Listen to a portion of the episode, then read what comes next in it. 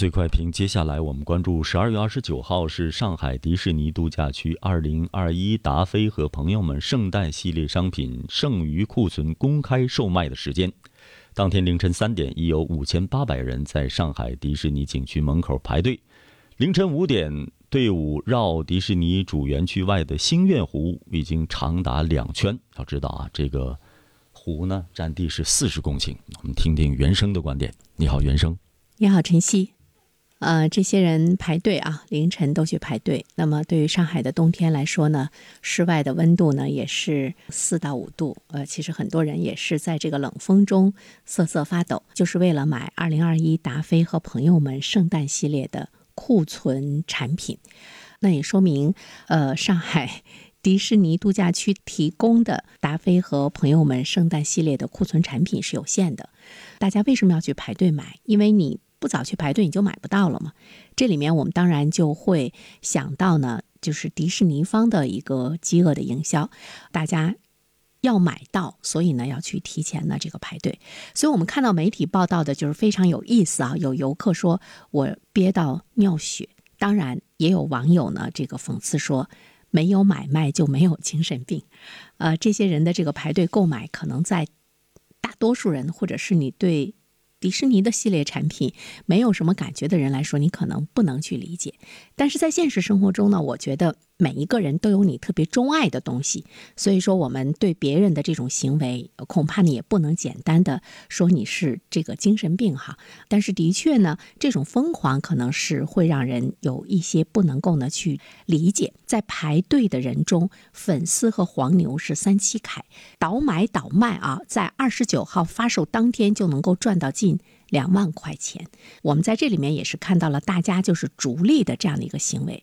在这个排队的人群中有推着婴儿车的宝妈，有呢银发一族的大爷大妈。宝妈是不是黄牛？大爷大妈是不是其中的黄牛？倒卖就是黄牛，买了我再卖，其实呢就是黄牛啊。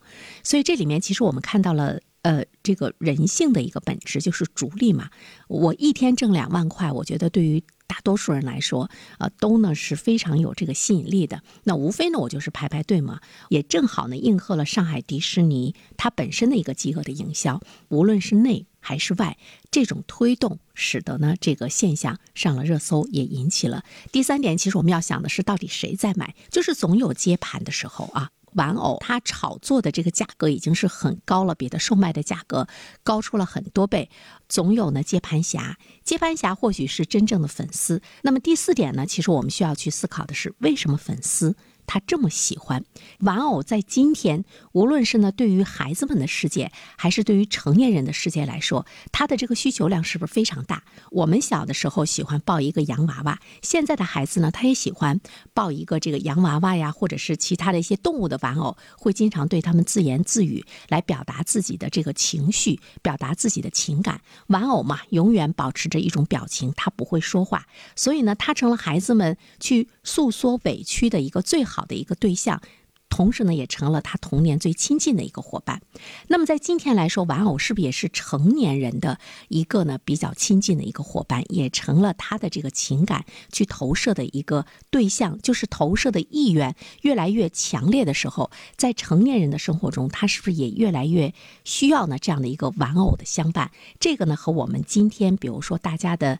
孤独，大家的这种情感的需求，以及呢社会的激烈的竞争，让人们需要呢这样的一个玩偶呢去倾听的强烈的刚性的需求，也是有着呢非常呃紧密的关系。所以说呢，我们就会看到一个萌经济，萌嘛就是萌萌的可爱，萌经济在我们今天的生活中，它是不是呢会有呢进一步的这个崛起？就是人们是需要它，所以呢最后呢总有呢接盘侠，因为它有了更多的。的需求有了更多的情感的一种呢，这个呃投入。那这里面其实我们看到的是一个治愈，就是爱和治愈这些物件，让人们在我们今天激烈的社会竞争中，你受到的压抑的情感可以呢得到呢释放，找到了逃避现实的出口。无论是迪士尼的饥饿营销，还是中间黄牛们的一种倒卖，其实呢，它可能是对于现代人在这方面的需求已经呢是探究到了骨子里。那么。当他对你有了非常准确的把握之后的话，他当然可以赚到钱。嗯，好了，晨曦，感谢原生。